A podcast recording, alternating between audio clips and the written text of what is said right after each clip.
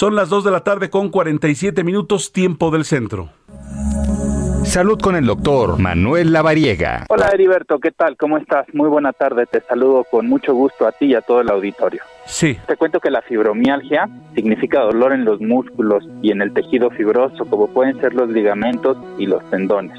Es importante mencionar que la fibromialgia se caracteriza por dolor músculo-esquelético generalizado y además de una sensación dolorosa a la presión en algunos puntos específicos, es decir, puntos dolorosos. Y ese dolor se parece al originado en las articulaciones, pero es importante mencionar que no es una enfermedad articular. La fibromialgia es presente más o menos con una prevalencia del 2 al 6% de la población y principalmente se presenta en mujeres. Puede presentarse como una única alteración que se conoce como fibromialgia primaria o asociada a otras enfermedades que se conoce como fibromialgia concomitante.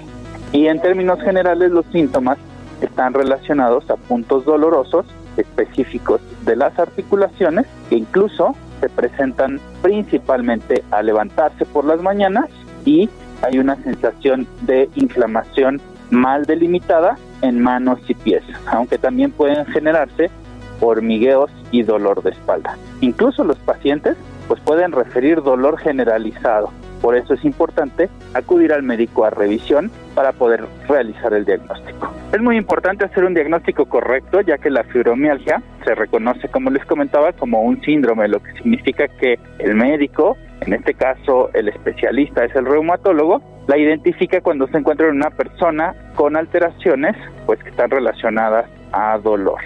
Regularmente el paciente pues tiene diferentes diagnósticos sin llegar al diagnóstico específico de fibromialgia. Por eso es muy importante acudir con médicos certificados y especializados para que el paciente no esté solo con analgésicos, sino tenga un diagnóstico correcto. Y justamente hablando de los analgésicos, pues bueno, el tratamiento es importante mencionar que no hay una cura específica o definitiva para la enfermedad, pero siempre el tratamiento tiene un objetivo de disminuir los cuadros de dolor, tratar los síntomas acompañantes para de esta manera generar una adecuada calidad de vida en el paciente. Heriberto, eso es lo que tenemos preparado para el día de hoy. Te envío un saludo cordial y que tenga una excelente tarde todo el auditorio. Gracias. Saludos en cabina. Entrevista.